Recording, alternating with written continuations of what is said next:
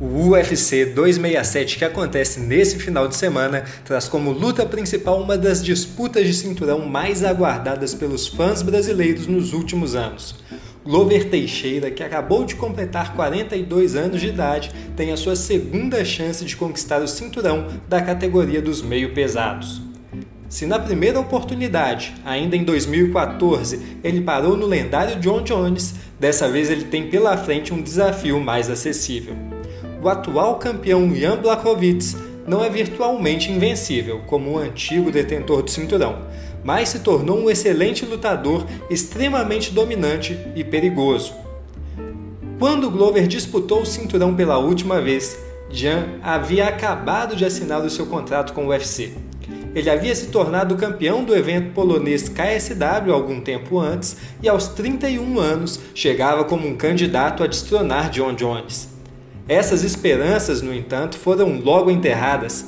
Blachowicz teve um início terrível em seu novo emprego.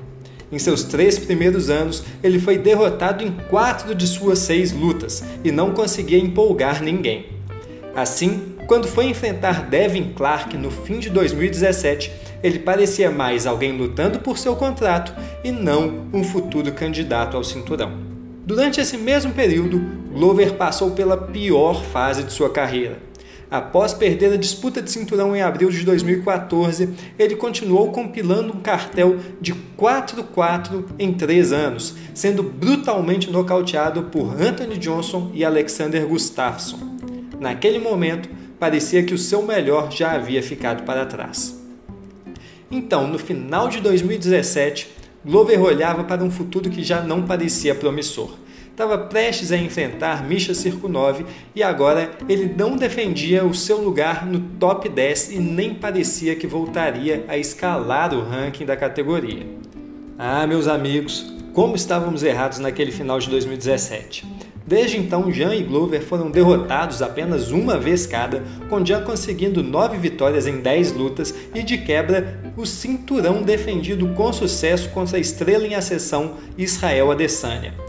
Glover, por sua vez, conquistou seis vitórias em sete lutas, nocauteando ou finalizando cinco de seus adversários. E assim, quatro anos depois de estarem prestes a serem cortados do plantel do UFC, aqui estamos vendo os dois veteranos se encontrando no próximo sábado para uma disputa épica.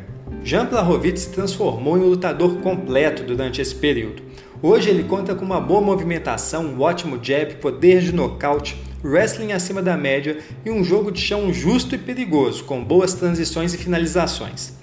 Do outro lado, Glover é um dos lutadores mais experimentados de todo o plantel do UFC, com boxe apurado, poder de nocaute, um clinch dominante e um dos melhores jogos de solo do evento.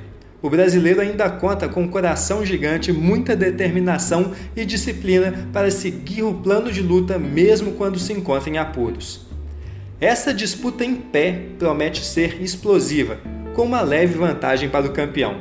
A sua maior velocidade pode deixar os brasileiros em apuros, assim como a sua técnica pode ser a chave para encontrar uma brecha na defesa do desafiante. Mas é melhor ele não se descuidar, pois Glover tem qualidade o suficiente para o deixar inconsciente no octógono.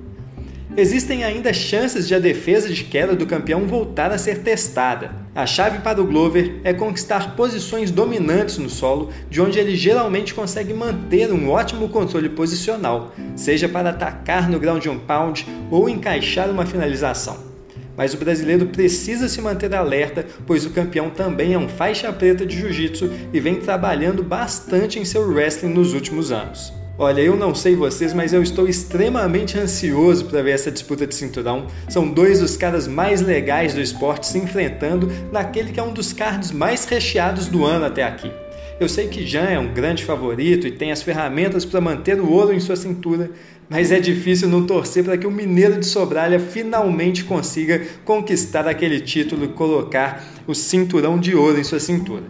Enfim, mais uma vez, sem deixar o meu palpite final, eu fico aqui apenas na torcida para que essa seja uma luta incrível e que, independente do resultado, todo mundo consiga ter uma noite memorável nesse 30 de outubro. Um grande abraço a todos e até a próxima!